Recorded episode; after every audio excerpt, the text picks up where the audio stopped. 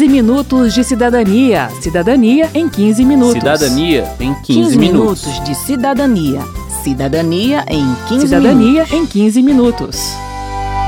Vem aí uma eleição em que o contexto midiático é desafiador. Eleições é o tema deste 15 Minutos de Cidadania.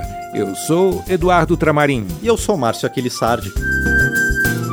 Combater por meios eficazes a desinformação nas eleições, sem colocar em risco a livre circulação de ideias, é um grande desafio colocado para 2022. Máquinas de propaganda para moer reputações, alimentar mentiras e manipular informações distorcidas sempre existiram em períodos eleitorais.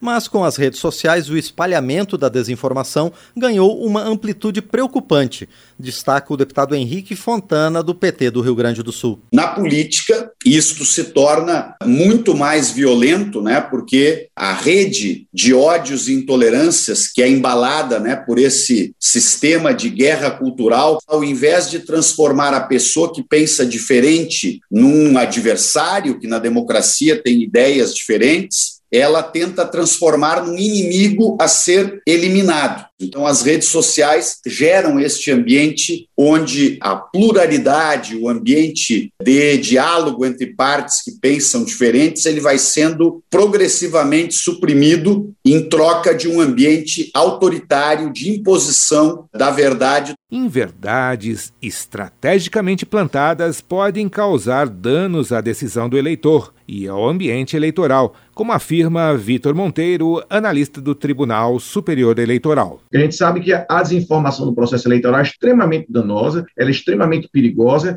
porque ela pode afetar uma das coisas mais importantes que o eleitor tem, que é a liberdade do voto, já que ele vai basear sua escolha de candidatos em premissas que são equivocadas. A Justiça Eleitoral pretende atuar contra a desinformação nas redes sociais, contando com uma equipe multiprofissional. O servidor do TSE diz que o programa de enfrentamento à desinformação é baseado em três eixos. Primeiro eixo é na informação. O TSE entende que, para enfrentar a desinformação, a gente tem que apresentar informação de qualidade. Ela tem que ser ligeira, né? ela tem que ser bastante difundida, que vai servir para alertar o eleitor. Um outro eixo importante que a gente tem é da capacitação. Para o eleitor poder ele mesmo identificar quando a notícia não merece ser repassada, porque ela tem uma característica desinformativa. E o terceiro eixo é o eixo responsivo do tribunal. Então, diante de uma desinformação, o tribunal se empenha para que, com a máxima agilidade, consiga bloquear esse caminho desinformativo e apresentar a informação correta. TSE e Câmara dos Deputados estabeleceram acordo de cooperação para reproduzirem informação de qualidade durante o processo eleitoral. Ao colocar a tecnologia no combate à desinformação, é preciso obter a colaboração das plataformas digitais, que, por atuarem em território nacional, precisam seguir a legislação brasileira. Neste sentido, o TSE firmou acordos de parceria para moderação, remoção de conteúdos e preservação dos direitos do usuário com plataformas como Facebook, WhatsApp, Google, Instagram, YouTube, TikTok e recentemente com o Telegram. 81% da população apoiam que as redes sociais excluam o mais rápido possível publicação com informação falsa. Foi o que informou recentemente o Datafolha. Mas não há uma solução fácil e mágica para conter o espalhamento da desinformação. O cientista político e professor da Universidade de Brasília, Vladimir Gramacho, diz que esse é um dos problemas que o novo contexto tecnológico de comunicação nos traz. Todas as iniciativas que a gente conhece, que estão sendo estudadas ou experimentadas, na verdade tentam reduzir essa difusão. Algumas por meio da educação das pessoas para aprender a discernir né, o que é certo, o que é errado, como é que eu checo uma informação, Outros esforços estão ligados a filtrar em que medida a gente consegue introduzir né, nessa circulação de informações filtros que não permitam passar para o outro lado conteúdo falso. A capacidade de produção de conteúdo falso tende a ser muito maior do que a capacidade de avaliação e filtragem desse conteúdo. Portanto, a introdução desses filtros ela tende a limitar a nossa capacidade de expressão, né, de circulação de ideias, enfim. Então essa é uma seara bastante perigosa, assim. Eu acho que é importante fazer em alguns casos, mas parece que esse não é o caminho. A deputada Bia Kisses, do PL do Distrito Federal, defende a liberdade de circulação de ideias. A mentira sempre houve e tem que se punir quem mente descaradamente para prejudicar outra pessoa. Mas não é censurando, você criando um ambiente em que não se pode sequer levar a informação que você vai conseguir trazer a verdade, coibir a mentira. Você só vai conseguir trazer o desequilíbrio às pessoas conservadoras que têm sido cerceadas e censuradas nas redes, com bloqueios de suas postagens, limitação de alcance. E não é porque estão dizendo mentira, não. É porque estão colocando a sua visão do mundo e que não se alinha ao pensamento daqueles que hoje detêm esse poder de dizer o que é ou não verdade. É a chamada verdade oficial. A expectativa do cientista político Vladimir Gramacho é de que a circulação de fake news seja maior na eleição de 2022 do que foi em 2018 mas esse possível aumento não quer dizer que produza efeitos sobre o resultado da eleição. As pesquisas científicas, até onde foi possível documentar, não há evidências robustas de que a circulação de desinformações ela mude o resultado de eleições. Ela sim deteriora a qualidade da nossa democracia em outros aspectos que não necessariamente o eleitoral, porque ela prejudica muito a nossa capacidade de conhecer e de saber exatamente o que é verdadeiro, o que é falso. A gente passa a desconfiar desses conteúdos todos. Para a Justiça Eleitoral, o combate à desinformação no período eleitoral é também uma forma de conter condutas que buscam o descrédito das urnas eletrônicas. Agora é hora de falar da propaganda eleitoral. A legislação eleitoral brasileira foi construída com a preocupação de tornar iguais as condições entre os candidatos. Essa preocupação com a igualdade levou a uma regulação detalhista com proibições que impactam na propaganda eleitoral. A campanha eleitoral para os legislativos só tem 45 dias. Começa em 16 de agosto e termina em 2 de outubro. Até lá, no que se chama de pré-campanha, não se pode queimar a largada. Comícios e propaganda não são permitidos a pré-candidatos.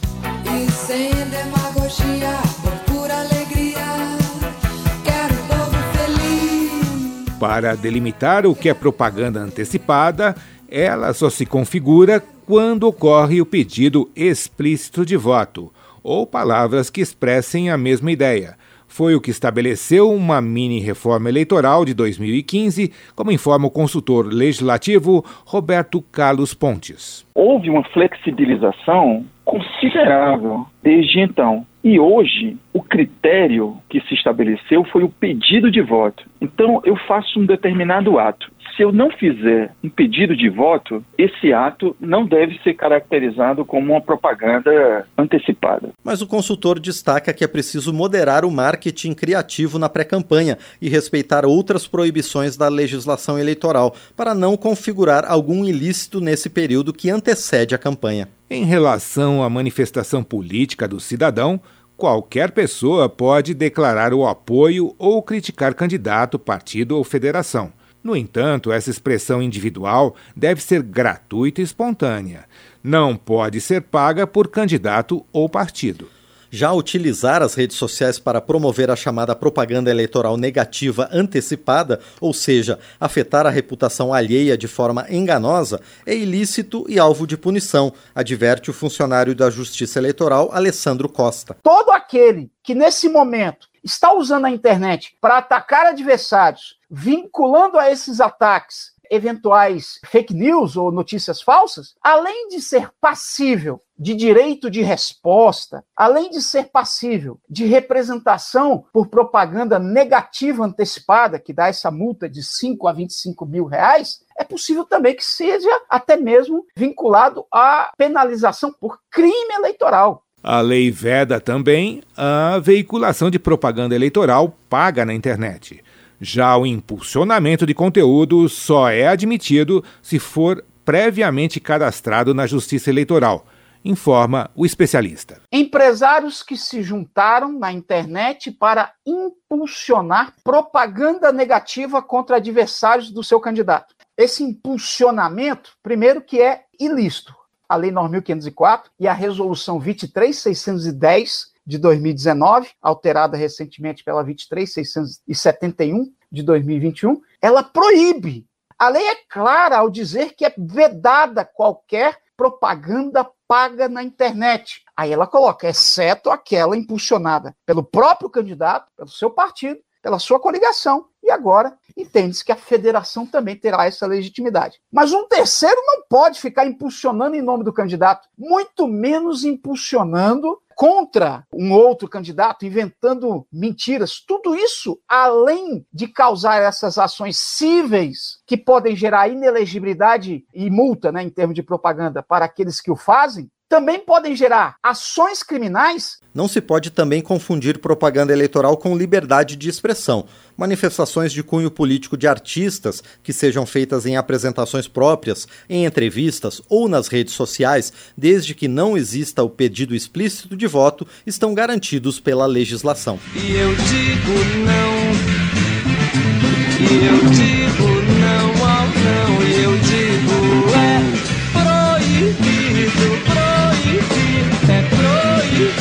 proibido, proibido, é proibido, proibido, é proibido, proibido.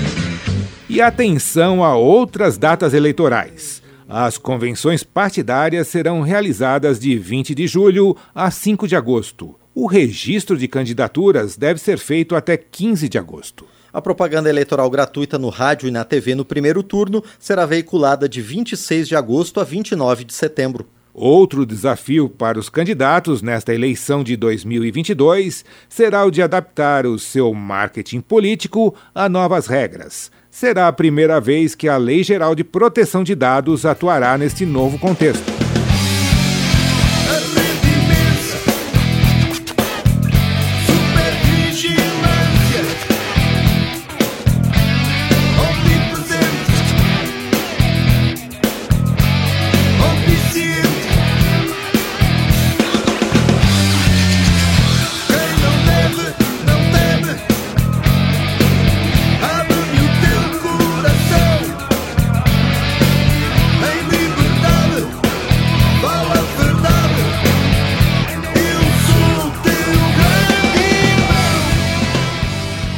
Chamada LGPD prevê que o candidato só poderá enviar material de campanha após prévio consentimento do eleitor que vai receber a propaganda por SMS, aplicativo ou rede social, explica o analista legislativo André Freire. Dizer para um candidato, por exemplo, olha, o fulano de tal, eu gostaria que você não me enviasse mensagens eletrônicas. Eu não consinto com esse envio. O eleitor tem esse direito.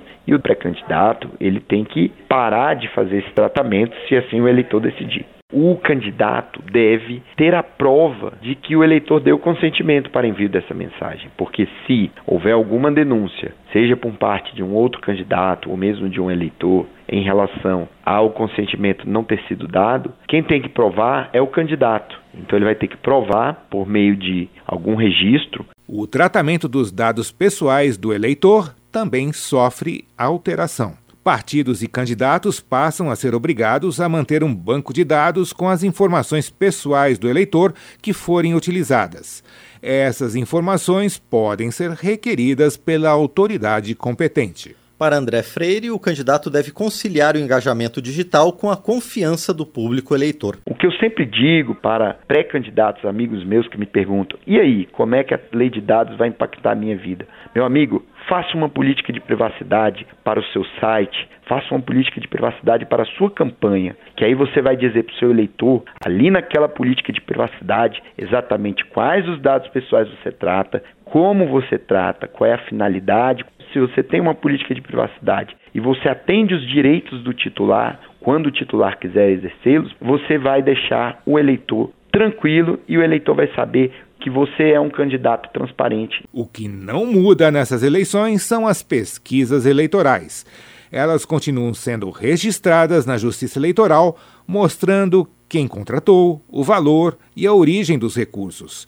E isso evita dados fraudulentos que contribuem para a desinformação. A fiscalização da campanha eleitoral está a cargo do Ministério Público, da Justiça Eleitoral e este ano também da Agência Nacional de Proteção de Dados. Cabe aos partidos, ao candidato e ao eleitor denunciar possíveis irregularidades cometidas na campanha.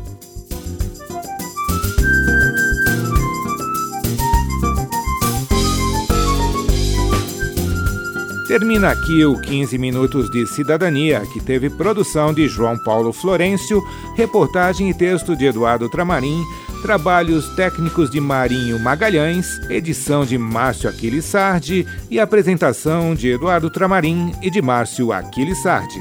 Se você tem alguma dúvida, mande pra gente. O e-mail é radio@câmara.leg.br e o WhatsApp é 61 999 78 90 80. O 15 Minutos de Cidadania é produzido pela Rádio Câmara e transmitido pelas rádios parceiras em todo o Brasil.